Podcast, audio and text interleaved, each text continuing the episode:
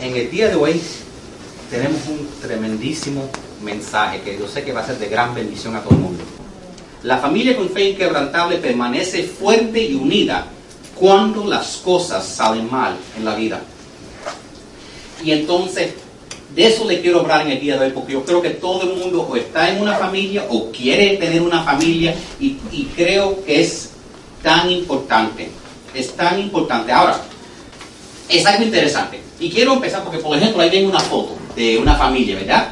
Muy bien parecida y todo eso. Pregúntame por qué no está la familia mía ahí. Me hiciste por qué. Eh, me hiciste por qué. Hay una razón muy práctica ahí, ¿ok? La razón es, esa foto que tú ves ahí, posiblemente tomó tres horas para tenerla. Todo el mundo, las mujeres tienen que prepararse, todo el mundo eh, tiene que chuparlo para adentro para lucir bien, tiene que aguantar la cara y después hay otra cosa que se llaman los chicos, que siempre hay uno que tiene un ojo cerrado, que está tiene un ahí, que está mirando para allá, que está distraído. Entonces, quizás en ese segundo todo luce perfecto, como si nuestras familias fueran perfectos. Pero la verdad que un segundo antes eso se estaban alando el pelo, estaban, el bebé estaba llorando. la razón que yo no tengo una, familia, una foto familiar, porque no siempre tengo tres horas para que salga perfecto. Porque es eh, para tomar la foto en los minutos antes, todo el mundo mirando para allá, mirando para acá. Y eso es así nuestra familia, ¿verdad? A veces, a veces en Facebook parecemos tan perfectos. A veces a nuestros amigos nos parecemos tan perfectos. ¡Wow! Tienes la familia perfecta. Y dice, si supieras las peleas que tenemos en la casa. Y entonces, ninguna familia es tan perfecta como las fotos que se toman. Como las fotos felices. Chis, mira, estamos happy ¿verdad? Ninguna familia es tan feliz como eso. La verdad es que las tormentas de la vida van a venir a cada familia. Y cuando viene una tormenta de la vida, Dios quiere que tu familia sea suficiente, fuerte y unida para permanecer en fe y permanecer unida por medio de esa tormenta.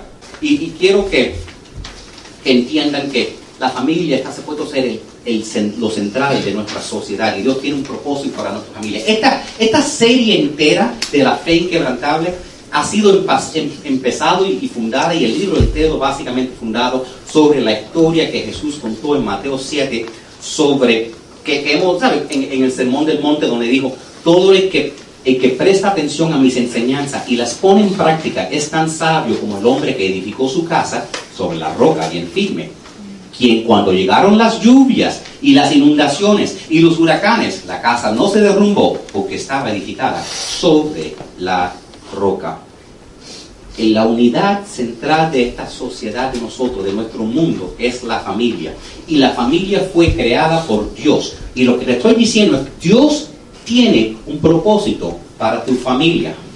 Y a lo mejor, y a lo mejor estás aquí y no tienes una familia todavía. Bueno, tú sabes que en el día de hoy vamos a tener, dar una, los planos que necesitas tener para construir una familia basado en la roca firme de la palabra de Dios para que pueda sobrepasar cualquier tormenta que venga en la vida.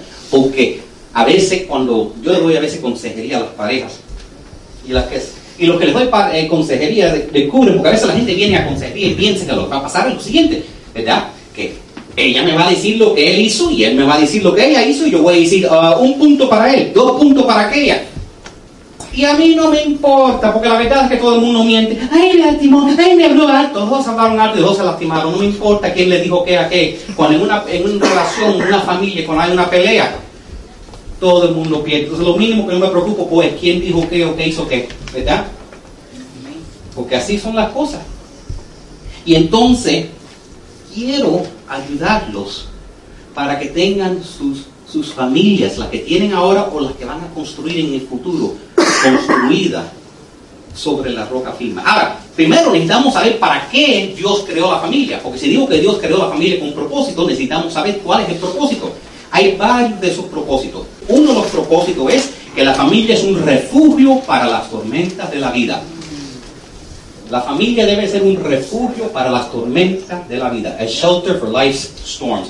Cuando tú estás enfrentando una tormenta física, como una enfermedad, tu familia debe ser el refugio. Cuando estás enfrentando una tormenta emocional como la depresión, tu familia debe ser un refugio para eso. Cuando estás enfrentando un problema con una relación, tu familia, como una relación rota, eh, la familia tuya debe ser tu refugio. Cuando estás teniendo una tormenta financiera, tu familia debe ser tu refugio de eso. El lugar donde tú vas para buscar la fuerza para enfrentar esas tormentas que vienen de afuera. O sea que algunos están pensando, pero ¿qué pasa si tormenta está adentro?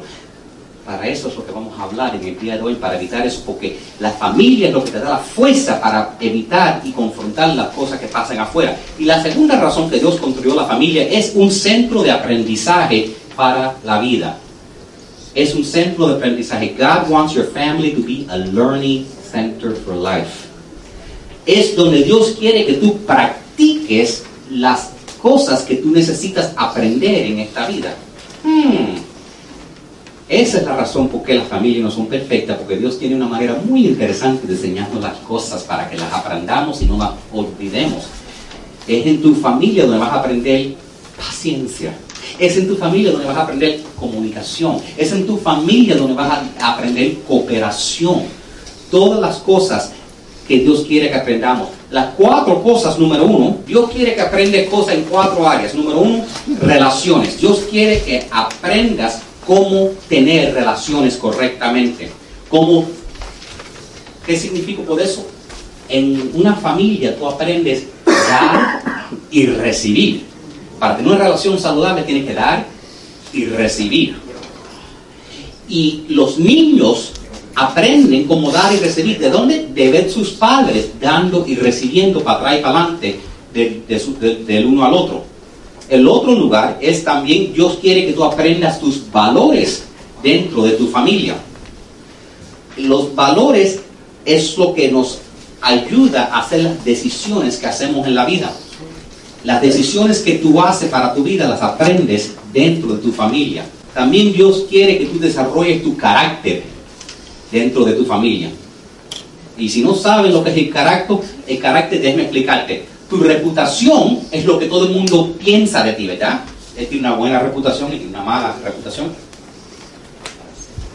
Pero tu carácter es quien tú eres cuando nadie te está viendo.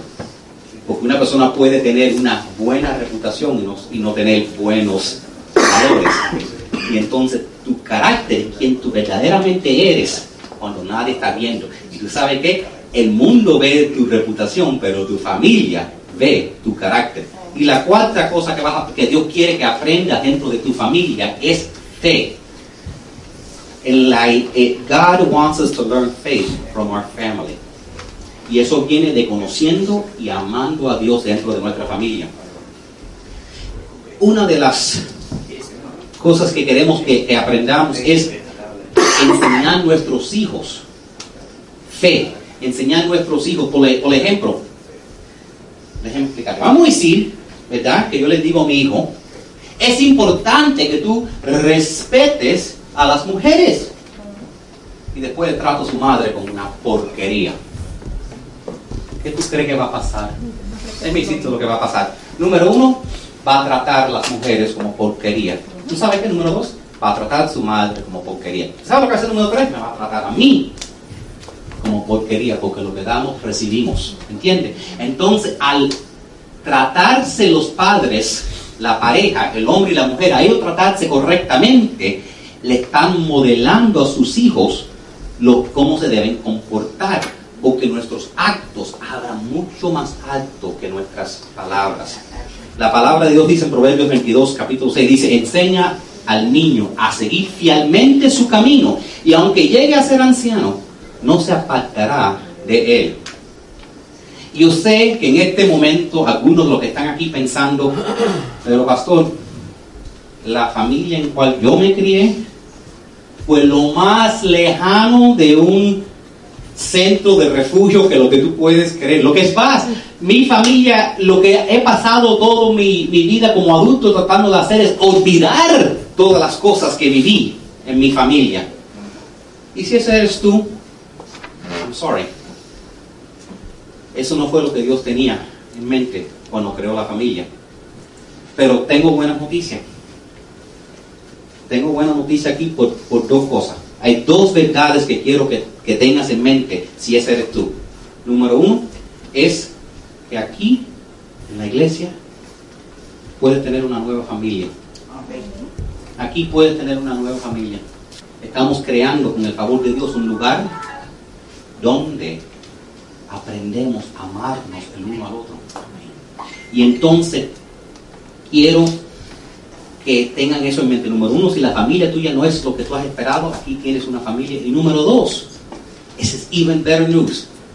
Hoy tú puedes decidir cambiar tu familia. Hoy tú puedes decidir que este punto en adelante tú vas a tener una nueva familia. Tú puedes decidir cambiar tu legado, tu destino. Tú puedes decidir hacer decisiones hoy que cambien tu familia, tu legado para siempre. ¿Quién lo cree? ¿Listo? La primera cosa es invitar a Dios a ser el centro de mi familia. Necesito invitar a Dios para ser el centro de mi familia. Dios necesita ser lo central, el enfoque. God needs to be the center focal point of my family.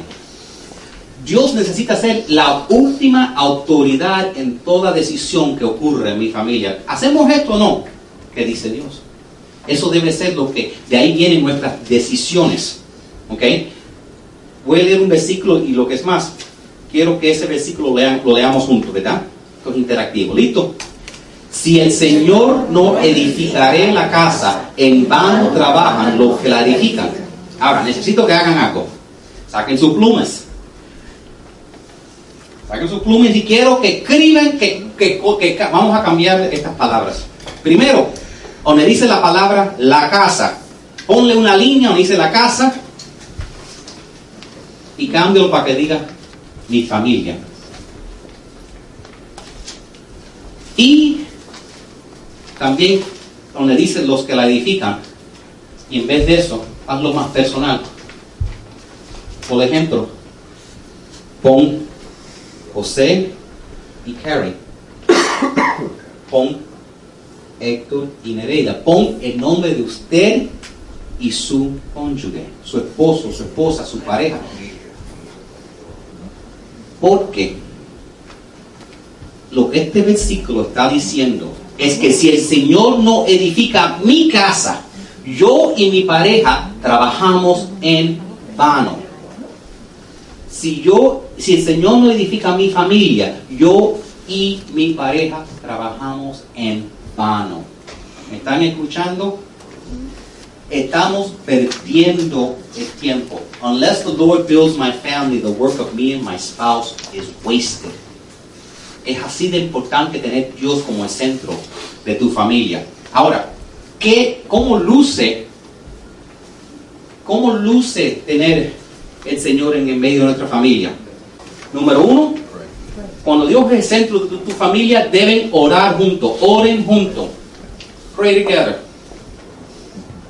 Antes que te acuesten a dormir, cuando se levanten en la mañana, cuando vayan a comer, cuando lean la palabra de Dios, oren juntos.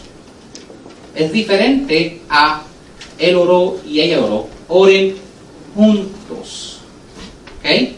Relationship goal number one, pray together. Número dos, lean la Biblia juntos.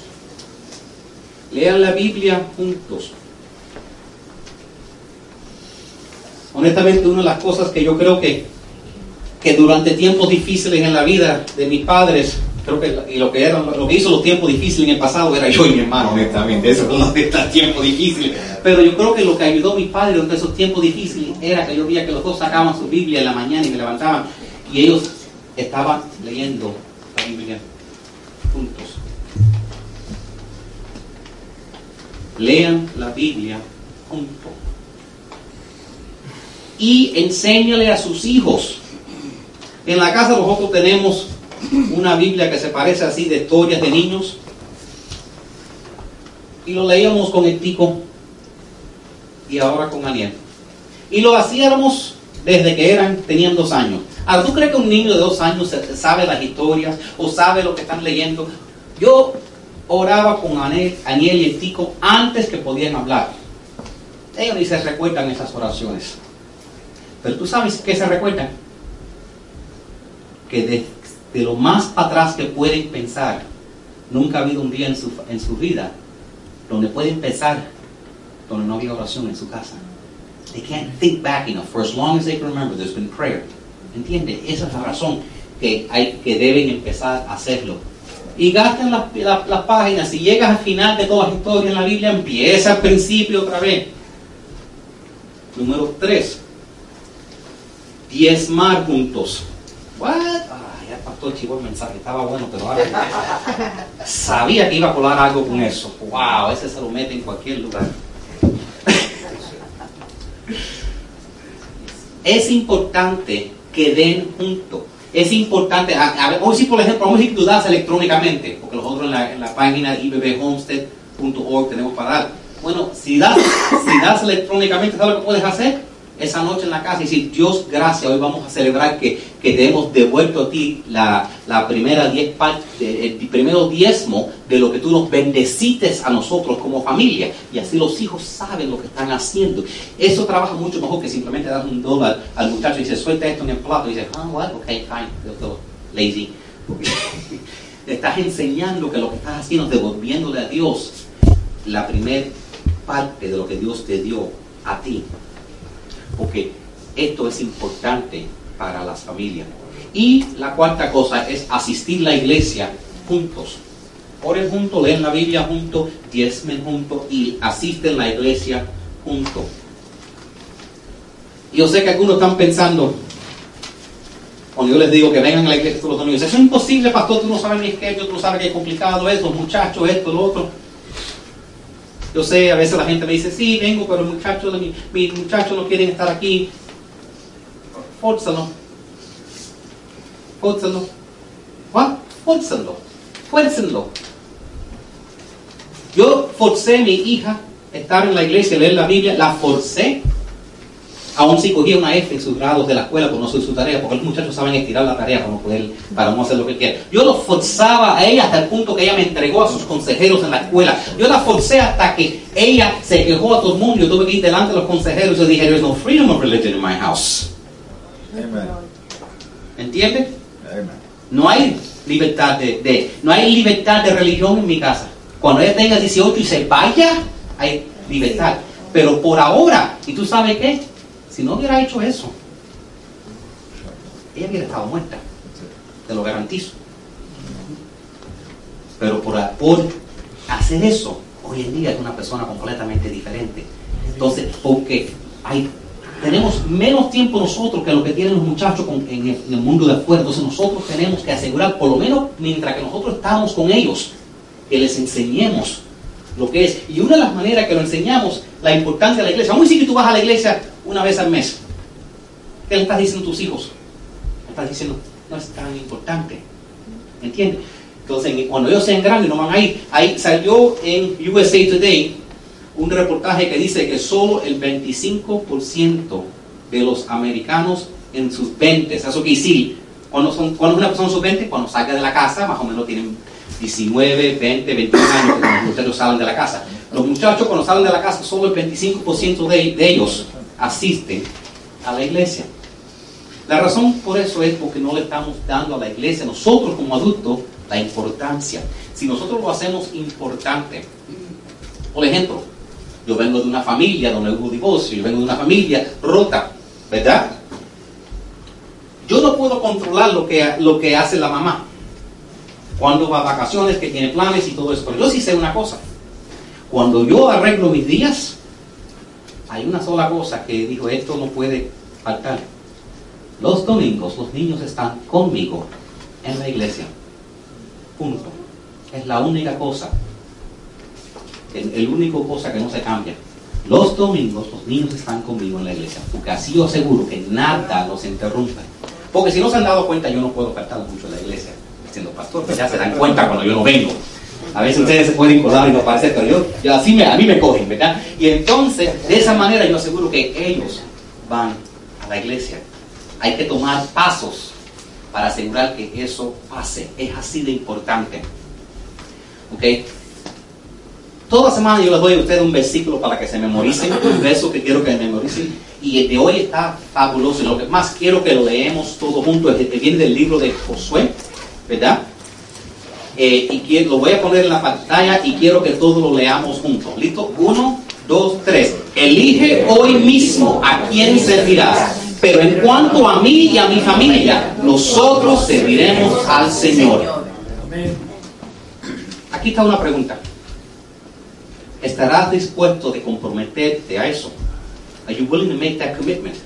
Que, que, que tú no puedes decidir por más nadie, pero tú y tu casa servirán al Señor. Tú y tu casa pondrán a Dios como el centro de Dios.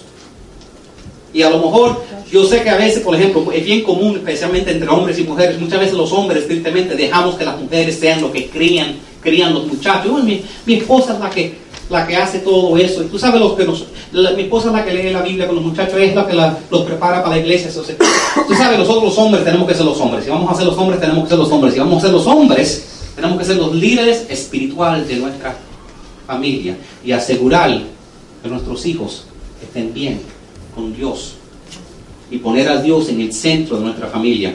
Entonces, ese es el desafío que tengo para ustedes. Decidan hoy, elijan hoy a quién servirán porque para mí y mi familia, nosotros serviremos al Señor. Esa es la primera fundación que necesita para tener una familia fuerte. Amén. La segunda fundación, antes que entremos en eso, yo voy a hablar de las uñas de las mujeres, porque obviamente siendo un hombre sé mucho de las uñas de las mujeres. Si por, más ninguna otra razón, porque típicamente cuando una mujer te invita para escoger el color de sus uñas, porque lo que verdaderamente está diciendo es, hey, haga las uñas. He aprendido la mujer.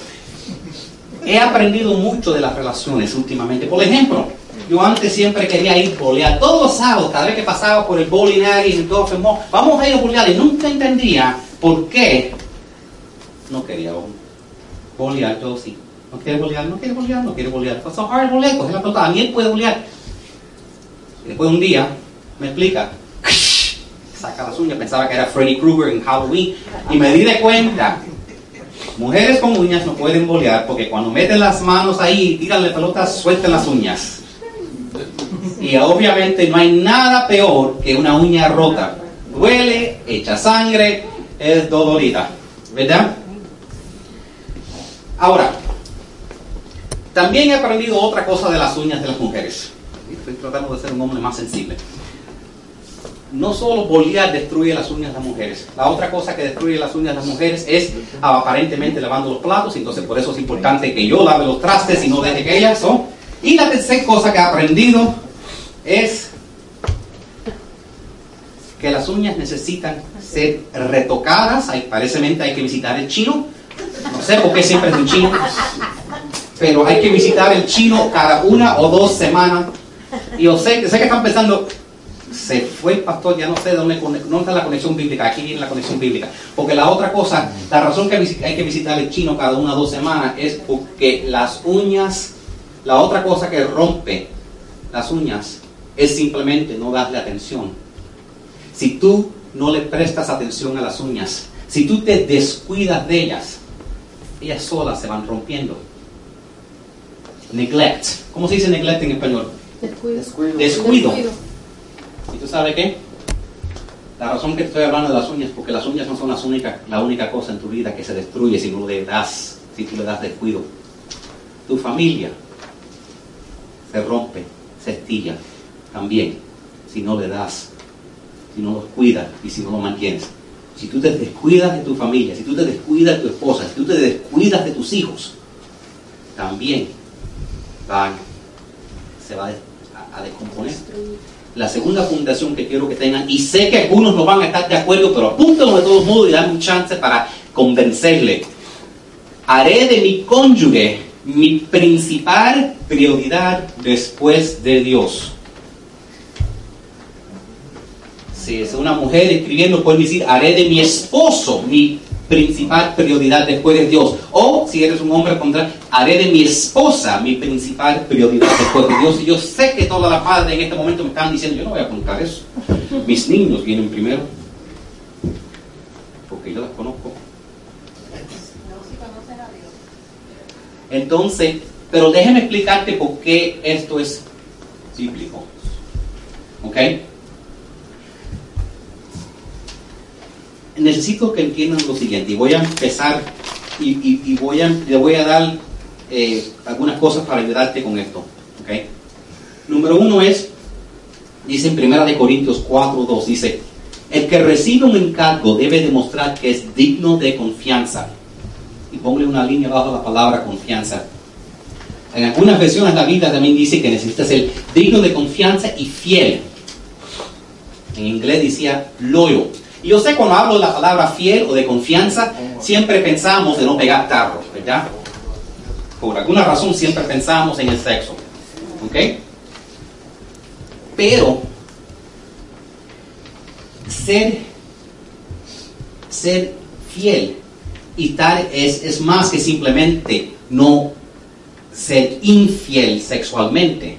Uno puede ser infiel en otras maneras, como no cuidándose de nuestra pareja. Eso es la misma cosa. Cuando nosotros tenemos un encargo, tu esposa es un encargo, tu esposo es un encargo, entonces tú tienes que ser confiable con eso. When you are given something, you need to be responsible for it. ¿Entiende? Y la Biblia dice que un esposo, dice que una esposa es un regalo de Dios. Y si Dios te la dio, tú tienes que cuidarla. Y yo sé que algunos, eh, pero pastor, y mis hijos no vienen primero, yo tengo una relación, y si el hombre con que yo estaba alguna vez le dice algo, no, no, no. Déjame explicarte algo. La manera que tú le enseñas a tus hijos amor es amando a tu pareja. Yo conozco un amigo, no voy a entrar en la historia porque es una historia larga, pero él decidió dejar su esposa. Él decidió dejarla y me acuerdo que él fue con su con el niño, el niño solo te- tenía, mm, no sé, eh, unos ocho años y le dijo, mira, te amo mucho, nada va a cambiar, pero simplemente no puedo seguir eh, casado con tu madre. Y tan chiquitico, él me dijo que el niño le dijo, si tú no amas a mi madre, no me amas a mí. La manera que nosotros mostrar, le enseñamos a nuestros niños amor es amándonos como pareja. Eso es muy importante. El orden que quiero que tengan es el siguiente.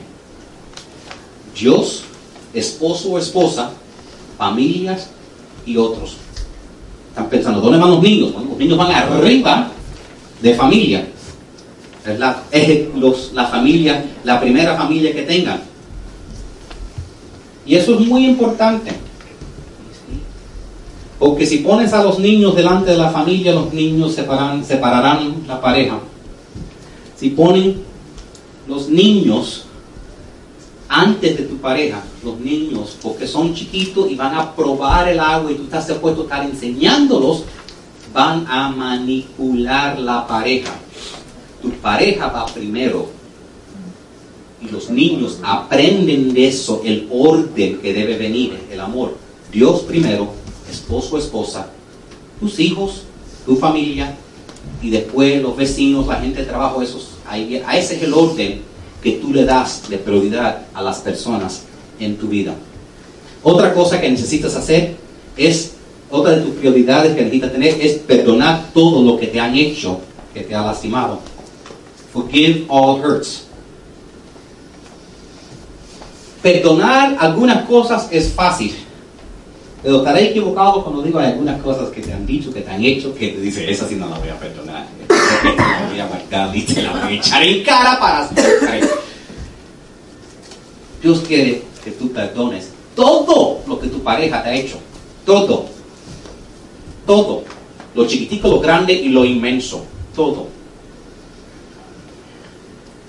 Marcos 11:25 dice, y cuando estén orando, perdonen lo que tengan contra otro, para que también su Padre que está en el cielo les perdone a ustedes. En otras palabras, necesitas perdonar a tu pareja. ¿Sabes por qué? Porque tú también metes la pata. Porque no. Esto es lo que pasa en una pelea de pareja. Esa es la razón que yo no pregunto, ¿verdad? Yo voy a tomar el papel de la mujer. Ay, Julio. Eres, eres, ah, eh, estás poniendo canoso y gordo. Entonces él le dice a ella, y a ti te están saliendo las canas y te estás poniendo gorda. Los dos se dijeron la misma cosa, ¿verdad? Y los dos vienen después y dicen, ella me llamó gordo. Él dijo que estaba vieja. Los dos se dijeron la misma cosa, pero como lo que tú le dijiste la otra persona no te dolió, se te olvidó, pero lo que te dijeron a ti te, te dolió, entonces eso fue lo que te lastimaron. Tú tienes que perdonarlo todo porque tú también necesitas perdón de Dios por lo que tú has hecho. Una manera que lo puedes hacer es tomar una, una hojita de papel. ¿Ok? Porque yo sé lo que algunas mujeres o hombres quieren hacer, van ahí delante de su cónyuge y decir, te voy a perdonar para que no vayas al infierno, porque verdaderamente lo que has hecho es del diablo. Eso no es perdonar. Coge una hojita de papel y en esa hojita de papel, si es necesario, escriban, escriban lo que te han hecho. Te perdono por cuando me gritaste delante de los niños. Te perdono de cuando olvidaste nuestro aniversario.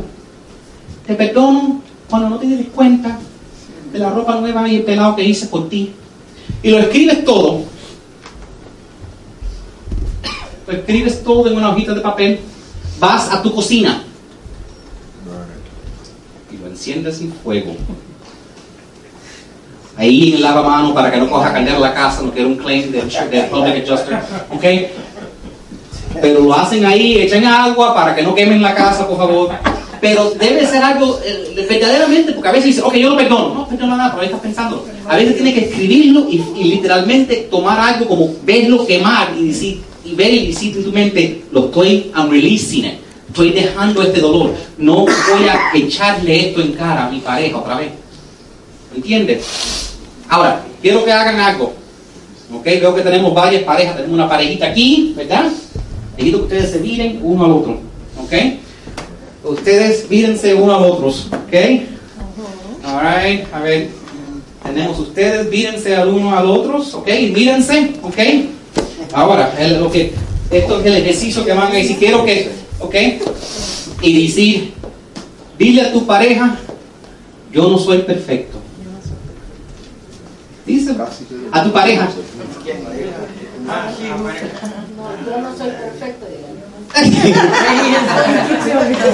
No, no son, ¿tú sabes por qué? Porque necesitan reconocer que no son perfectos. Ninguno de los dos son perfectos. Y cuando tú dices esa palabra, lo interesante de decir yo no soy perfecto a tu pareja es que inmediatamente tu pareja dice, claro que no eres perfecto, nadie es perfecto. Pero quizás hace cinco minutos antes de eso tu pareja estaba pensando, no haces esto, no haces aquello, siempre estás peleando, no haces esto, papá, papá, papá, papá, papá, ¿Verdad? Pero cuando tú dices, no soy perfecto, normalmente se van a darte cuenta, claro, y, normalmente van a ir para atrás, es correcto, sé que no es perfecto, y lo que es más, tampoco lo soy yo. Es una fantástica manera de reconocer nuestras imperfecciones esto lo tienes que hacer decir así con amor, ¿ok? Porque te garantizo que si lo dicen, ¿qué me quieres? ¡Soy perfecto! Eso no va a trabajar. Tienen que decirlo con amor, sincero, ¿ok? I'm sorry, no soy perfecto, ¿ok? Dejándolo con humildad. Eso va a hacer una gran diferencia, amén. Mira lo que dice la palabra de Dios y esa es la razón que necesitan a- decirlo así. Romanos 15, 7 dice, así pues, acéptense los unos a los otros como también Cristo los aceptó a ustedes para la gloria de Dios. Eso te va a traer paz a ti, eso te va a ayudar. Porque Dios no te dijo, arréglate primero y después te voy a aceptar en mi familia. Dios te aceptó como eras, ¿entiendes? Y así también tiene que aceptar tu pareja. Tu pareja no es perfecta. Lo que es más, tú sabías que tu pareja no era perfecta antes que, antes que te uniste con tu pareja. Lo que pasa es que cuando están las maripositas y los días nuevos, ¿verdad? Cuando todo está nuevo en la vida, ¿verdad? A veces, en esos momentos,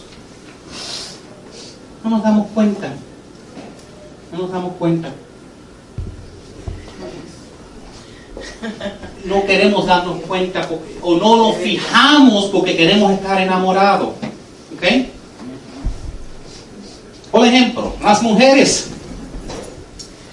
Cualquier mujer que tiene más de 30 años tiene canas, por tanto que la traten de esconder. Tiene canas y tiene arruga. Ok, la única persona que verdaderamente sabe el color de tu pelo natural si tiene más de 30 años es el que te lo pinta. Ok, so no es el día que, por favor, hombres, el día que encuentren una cana, no se la tiren en la cara, que todas también la tienen. Ok, es, y lo sabías antes. Pero cuando estamos enamorados no nos damos cuenta de esas cositas, lo dejamos pasar, you know.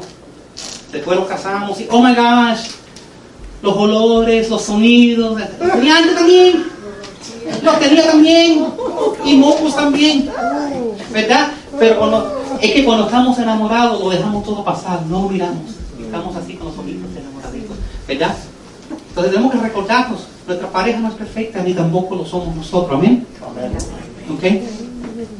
Ahora, algunas cosas que nosotros podemos, algunas cositas que nosotros podemos hacer.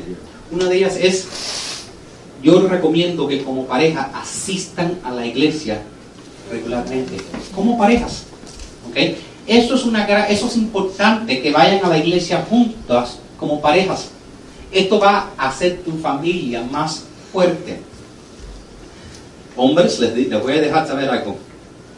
No hay nada más romántico, más sexy, más que verdaderamente llena una mujer con esos ojitos, con así, wow, mi hombre, mi varón.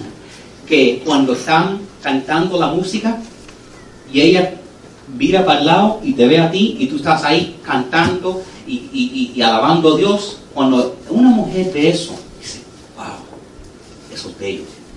Ese es mi varón, adorando al Señor. Porque ella sabe que teniendo un hombre que pone a Dios primero, es un hombre que verdaderamente tiene su prioridad en el lugar correcto. Y entonces, yo sé que una mujer dice, bueno, el mío nunca va a hacer eso. Créame, créame que yo he visto el Señor cambiar hombres. Dramáticamente. Dramáticamente. Me acuerdo, voy a usar a Julio porque te tocó sentarte en el frente. Yo me acuerdo, me acuerdo cuando primero julio vieron, mi papá me decía, ten cuidado, este hombre es un oso, no le digas nada, no lo molesta. Y Dios lo tiene que es un teddy bear, ¿ok? Dios transforma a las personas en una manera increíble, donde uno ya ni reconoce quién era la persona comparado a quién son ahora. Porque ese es el trabajo del Espíritu Santo de ir perfeccionándonos poquito a poco. Él toma una, toma, lo, toma nosotros y mediante nos comíamos cualquiera y nos va preparando. Y tú necesitas eh, asistir a la iglesia y necesitas tener a Dios en tu vida. ¿Sabes por qué? Porque toda pareja tiene días como estos. Te llamo bad days, días malos de pareja. Porque ninguna pareja que ha estado casada, yo sé, esto pasa mucho con las mujeres. Las mujeres quieren, dicen, pero yo quería una relación donde no, no hubiera peleas. Eso no existe. Y la razón número uno que no existe es, porque obviamente los hombres nunca peleamos, tienen que ser ustedes, pero, porque no, my brothers there, pero, mientras cuando hayan dos personas, va a haber peleas. Entonces, a veces, si tú sabes que tienes que estar en la iglesia el domingo, a veces si tú lees un versículo de la Biblia, si acabas de orar con tu pareja, si acabas de leer la Biblia, quizás esa bomba atómica que, vas a que va a salir de tu boca, porque nosotros sabemos cómo herir nuestra pareja bien herida. Sabemos hacerlo. Sabemos herir la pareja en una manera que, que sabemos hacerlo. Y entonces, maybe aguantamos y no decimos esa cosita que sabemos que cuando decimos va a hacer la pareja sufrir. Entonces, es por eso es tan importante tener a Dios en tu vida, porque te va a recordar, aguántate, no sueltas la bomba nuclear. Y lo que pasa es que cuando empezamos en una relación no tenemos las bombas nucleares, pero poquito a poco vamos descubriendo las bombas nucleares, las bombas atómicas. la, la- the mother of all bombs, tú sabes, sea, dependiendo en la pareja cuál va a ser la bomba, you know, oh my gosh, mira las entradas que tiene, oh my gosh, mira, te está poniendo gordo, ¿qué pasó? Tú sabes, entonces van soltando las bombas atómicas. No, que dije nada, eh, no dije nada, no dije nada. Sí sabe. Entonces, pero teniendo a Dios en tu vida, estando leyendo la Biblia junta, orando juntos, nos ayuda a nosotros. Lo cómico que todo el mundo me está mirando pensando que estoy hablando de ellos. Es lo más cómico. Debo tener una cámara fijada en usted dice, el pastor, después, de todo lo que le dije, está pensando de mí. Veo seis gente mirando y dice, "Oh my gosh, no puedo creer que está hablando de mí. Hablando de Ustedes solos están echando la culpa. Están mirando, qué cómico que esto. Deben poder verse ustedes. Digo, "Mas nunca le voy a pedir oración al pastor. Todo el mundo se cree que estoy hablando de ellos.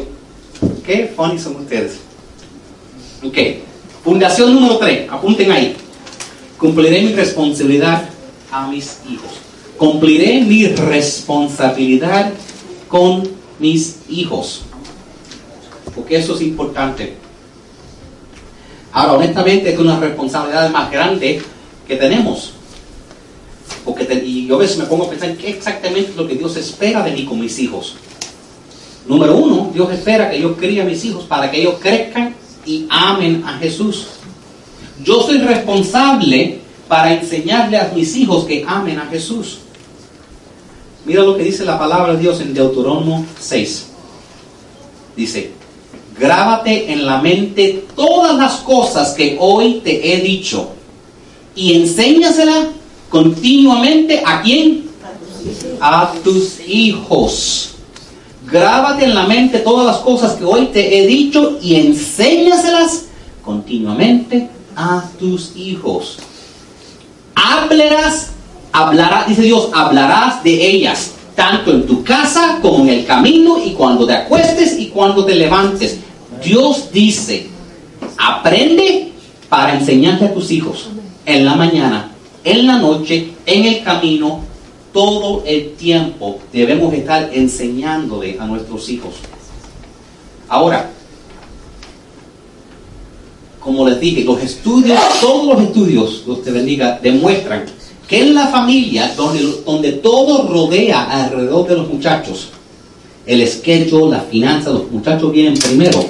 Estudios demuestran que en esas familias los muchachos son mucho más inseguros que en las familias donde el padre y la madre, donde la pareja es lo central.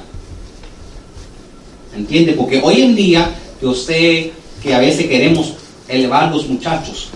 Los niños necesitan ver que hay una jerarquía. Los padres primero. Las finanzas primero son de los padres. Yo he visto padres que dejan que, le corten la corriente, que le corten el agua, pero todavía no le cortan la- las clases de piano a los muchachos. O quizás están pagándole, tú sabes, algo muchachos no tienen no tienen un teléfono, pero, pero, acaban de salir los nuevos zapatos de Jordan, son 200 dólares, hay que comprarlos. Las prioridades tienen que ser para los padres primero. Después los hijos, yo sé que no suena bien, pero y, sé que especialmente para las madres quieren poner el muchacho primero, pero te garantizo que si tú pones el muchacho primero, lo vas a poner primero delante de todo. Yo he visto madres que han puesto a los muchachos hasta delante de Dios. Si el diablo se entera que tú idolas a tus hijos, el diablo usará a tus hijos para apartarte de Dios. ¿Entiendes? Pero si tú te ocupas de poner a Dios primero y poner tu marido o tu esposa segundo, Dios va a hacer por ti y tu familia lo que tú no puedes hacer por ella. Porque Dios está con tus hijos y tus hijas cuando tú no estás con ellos. Pon a Dios primero, tu pareja segundo. Ahora, ¿qué es lo que tenemos que, cuál es nuestra responsabilidad a nuestros hijos? ¿Ok? Ya estamos acabando el mensaje. Número uno, mi responsabilidad número uno es disciplinar a mis hijos. Disciplinar a mis hijos. La palabra, la palabra de Dios dice que la manera número uno de mostrarle a nuestros hijos que, que nos amamos es disciplinándolos. Porque si yo no amo a un muchacho, dejo que haga lo que quiera. Yo no disciplino a los vecinos, los muchachos del vecino, pero sí los míos. Porque a mí no me importa lo que hagan los vecinos, pero sí me importa los míos. ¿Entiendes? Hebreos 12, la palabra de Dios dice, es verdad que ningún castigo al presente parece ser causa de gozo, sino de tristeza. Más después, más después da fruto apacible de justicia a los que en él son ejercitados. El punto es que a veces tenemos que hacer decisiones que son los mejores a lo largo para nuestros hijos. A veces tenemos que hacer decisiones que nos hacen no ser el mejor amigo de nuestros hijos. Yo sé que no, a mí me gusta ser el mejor amigo de mis hijos, pero a veces tenemos que hacer decisiones fuertes, aunque si ese día quizás no seamos the number one dad, number one mom, ¿verdad? Tenemos que hacer decisiones, aunque ese día quizás no tengamos, la relación esté un poco eh, fuerte. A veces tenemos que poder decir no. Ahora, ¿Cómo debe lucir la disciplina? La palabra de Dios dice en Efesios 6:4, padres no provoquen a ir a sus hijos, sino críenlos en la disciplina e instrucción del Señor. Una, una sugerencia que les doy, ¿verdad? Es castiga a tus hijos después que te calmas. Toma un segundito te voy a decir, entra a tu cuarto, te voy a, voy a hablarte, te voy a decir cuál es tu castigo cuando regrese porque quizás, quizás en ese momento el castigo va a ser que le vas a romper un 2x4 en la cabeza, por lo que acaban de decir. Entonces, maybe te hace falta tomar 5 minuticos para tú calmarte y poder dar una disciplina donde cual verdaderamente van a poder aprender. Les voy a dejar, dejar saber hoy en día el castigo más grande que le puedo dar a un muchacho. ¿Sabes cuál es? El teléfono quítale el teléfono, nada duele. Tú le puedes dar con el cinto, no le duele tanto como el Dame un cinto, pero no me quites el teléfono, por favor, eso te voy a entregar a las autoridades, necesito tenerlo, es para mi seguridad, bla, bla, bla, whatever. La segunda cosa que tenemos que hacer es cuidar nuestros hijos. Cuidar, nutrir, proteger, nurture. Cuidar a mis hijos cuidarlos físicamente, pero también cuidarlos emocionalmente a ellos, amándolos y mostrándoles amor incondicional. Al mostrándole, ¿tú sabes qué? Una manera que tú le puedes mostrar esto es después de un castigo, porque después que tú castigas a tus hijos, ellos no te quieren ver, porque eres el malo o la mala, ¿verdad? Después de castigar a tus hijos, háblale con ellos y dile, esta es la razón déjeme explicarte por qué lo hice. Y darle una explicación y decirle, te amo, pero tú no puedes hacer esto y esta es la razón por qué. Y eso les ayuda a entender que tú todavía los amas y que tú tienes un amor incondicional por ellos. Amén. La palabra de Dios dice en Salmos 103.13, el Señor es como un padre con sus hijos, tierno y compasivo. La verdad es que Dios, si Dios nos castigara por cada cosa que hacemos, a estuviéramos en mal condición. Y la verdad es que parte de la razón que tenemos que mostrarle a nuestros hijos amor incondicional es porque la razón que mucha gente tiene un problema amando a Dios como su padre amante es porque no tenieron un padre amante, ¿entiendes? Y entonces no ven esa conexión. Entonces la mejor cosa que tú puedes hacer para que tus hijos sepan el amor de Dios es amar a Dios tú también. Y el último espacio que quiere que apunten, estamos terminando, es disfrutar a tus hijos. No todo puede ser trabajo, no siempre puede haber tarea, no siempre pueden estar limpiando el cuarto. Hay que disfrutar tus hijos también. Hay que tener tiempos de gozo, hay que tener tiempos divertidos con él. Y, Dios, la verdad es que Dios quiere que tú disfrutes tus hijos. De la misma manera que Dios nos creó a nosotros para amarnos, Dios quiere que tú también disfrutes a tus hijos. Porque la verdad es, tómalo, you know, la verdad es que tus hijos van a salir de la casa más rápido de lo que tú puedes imaginarte. La Biblia dice que los hijos son un regalo del Señor. Le voy a contar una última historia para cerrar. ¿Verdad? De un amigo que le estaba, a mí alguno de ustedes tienen esto, me estaba contando esta historia, porque, ¿verdad? Ok, ok, amigo soy yo. Pero no te voy a decir quién es el hijo. No voy a decir quién es el muchacho. Puede ser aún. Entonces, estoy yo, ¿ok? Y estoy enseñándole cómo hacer pipí a, a uno de mis hijos varones, ¿ok? Hacer 50-50 chance, adivinar cuál es, ¿ok? Y entonces lo cojo y lo levanto ¿verdad? Y, para que para que orine, ¿verdad? Y cuando orina, yo digo, ¡Yay! ¡Qué bien hiciste! ¿Verdad? Y el niño dice, ¡Yay! ¡Qué bien hice! Y entonces, ¿sabes? Porque hay que celebrarlo cuando tú haces eso, ¿verdad? Y entonces lo pongo en el piso y el niño dice, ¡Hice bien! Y dice, sí, hiciste bien. Y sale corriendo y orina en cada esquina de mi alfombra en mi casa y dice, ¡Yay! ¡Hice bien! Necesito cambiar la alfombra si alguien sabe, alguien que sabe hacer trabajo de eso, pero... Pero jamás en mi vida se me va a olvidar esa memoria.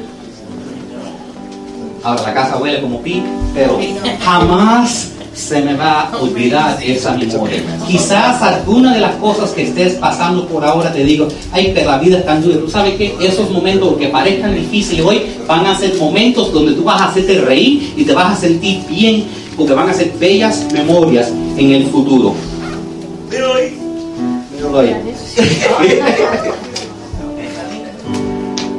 Toda la semana, la última cosa que quiero que vean en sus boletines atrás, toda la semana, quiero que traten de pensar en un paso que puedan tomar.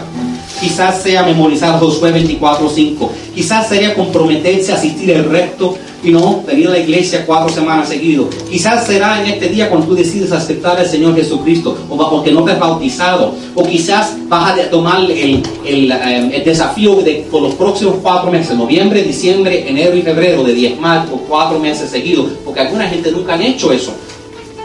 Quizás es buscar cómo pueden servir. La semana que viene hay muchas oportunidades para servir. porque Con la ayuda de Dios vamos a tener bastantes visitantes nuevos. Eh, quizás es escribir y compartir mi, historia para compartirlo con nosotros. Quizás es empezar orando. Quizás es, es um, meditar sobre esta enseñanza esta semana. Porque aquí hay mucho que si tú lo aplicas en tu vida va a cambiar tu vida. Quizás es invitar a alguien la semana que viene con el programa en color. La Biblia dice que todos fuimos creados por Dios. La Biblia dice que todos fuimos creados por Dios, pero dice bien claramente que no, todos somos hijos de Dios. Yo sé que alguna gente dice que todos somos hijos de Dios, pero la verdad es que no todos somos hijos de Dios. Pero hay buenas noticias. La palabra de Dios dice, pero a todos los que creyeron en Él y lo recibieron, te dio el derecho de llegar a ser hijos de Dios. Y a los que me estén escuchando, sean por el internet o en personas, si jamás has tomado una decisión para entregar tu vida al Señor, es tan fácil como hacer una oración. Es tan fácil como básicamente decirle al Señor, que tú eres mi salvador y me arrepiento de mis pecados y te pongo primero en tu vida. O maybe necesitas verdaderamente recomprometerte con el Señor. Entonces yo los quiero invitar todos en este momento que le declaren conmigo esto. Dios santo en el cielo. Jesús es mi Señor. La Biblia es mi guía. Lléname de tu Espíritu Santo. Me arrepiento de todos mis pecados y de todos mis errores. Eso ya está en mi pasado y no en mi futuro. Declaro en fe que toda maldición está quebrantada. Enfermedad es sanada. Y toda deuda cancelada. Yo soy la iglesia. Parte de un gran movimiento. Proclamando el reino de Dios. Y dejando un legado. Las cosas están cambiando. Cuidaré de mi cuerpo. Y renovaré mi mente. Mi vida nunca será igual. Yo tengo amor, fe, paz, poder, protección y sabiduría en Cristo. La vida en abundancia y la vida eterna ya son mías. Dios Todopoderoso, tú eres mi proveedor me faltará. Soy tan bendecido. Soy una bendición. En el nombre de Jesús. Y el pueblo de Dios dice, amén.